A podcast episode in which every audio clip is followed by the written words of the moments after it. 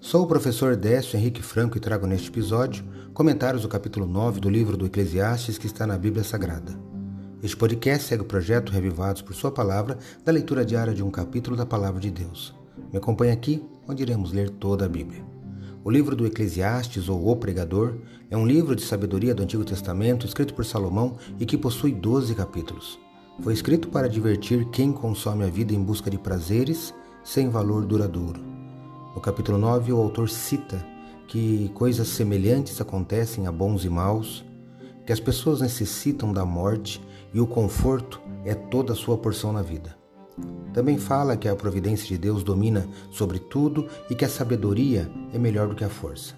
Destaco o versículo 10 que leio na Bíblia Nova Almeida atualizada. Tudo o que vier às suas mãos para fazer, faze-o conforme as tuas forças porque na sepultura, que é para onde você vai, não há obra, nem projetos, nem conhecimento, nem sabedoria alguma. Eclesiastes 9, 10. A pessoa sábia se esforça para desempenhar as incumbências que a vida lhe dá, pois após a morte não haverá chance de compensar as oportunidades negligenciadas nessa vida. Como eu li, o autor afirma num dos trechos, porque na sepultura, em outras versões está assim, no além, é, e no hebraico, né, original está no Sheol, é, é, e Sheol é o figurado domínio dos mortos na Bíblia.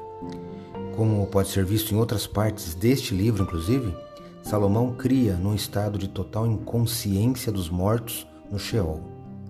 A morte é a sorte de todas as pessoas. Infelizmente, todos que nascem já têm a certeza da morte um dia no futuro. E isso só se resolverá pela Bíblia com o retorno de Jesus Cristo. Por ora, fica o conselho lido hoje que eu vou repetir. Tudo o que vier às suas mãos para fazer, faze-o conforme as tuas forças, porque na sepultura, que é para onde você vai, não há obra, nem projetos, nem conhecimento, nem sabedoria alguma.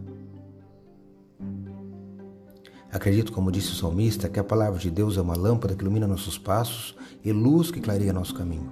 Portanto, leia hoje em sua Bíblia Eclesiastes capítulo 9, escolha pelo menos um versículo para refletir ao longo do dia e que seus passos e caminhos sejam iluminados por Deus.